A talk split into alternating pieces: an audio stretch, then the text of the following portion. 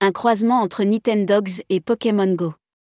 Voilà comment on pourrait résumer Dogami, un jeu utilisant la technologie de la blockchain et des NFT pour révolutionner un concept popularisé dans les années 90 et 2000, l'élevage d'animaux de compagnie virtuelle.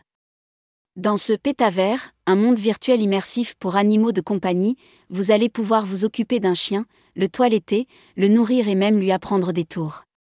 Votre Dogami est en réalité un NFT. Vous êtes en charge de son dressage et de son éducation jusqu'à l'âge adulte, et même au-delà. Pour adopter votre animal 3.0, vous devez impérativement posséder un portefeuille de crypto-monnaie Teso, la chaîne utilisée par le jeu, et des XTZ. Pour le moment, tous les crypto-chiots ont déjà trouvé leur maître, mais d'autres sessions d'adoption sont prévues, environ tous les 2 à 3 mois. Si vous ne pouvez pas attendre, il y a toujours le marché de la revente.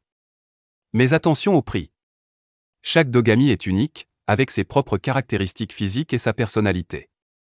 Ces critères sont attribués de manière aléatoire. Vous découvrez le pédigré de votre animal qu'une fois acheté. Chaque chien est classé selon un système de niveau de rareté, plus votre compagnon virtuel est rare, plus il peut vous rapporter de jetons en récompense. Ces jetons sont appelés Doga, la crypto-monnaie intégrée au jeu Dogami est un jeu de type Play to Earn. Plus vous prenez soin de votre Dogami, plus vous gagnez de Doga. Ces jetons peuvent ensuite être échangés contre des dollars ou des euros, après conversion en Teso.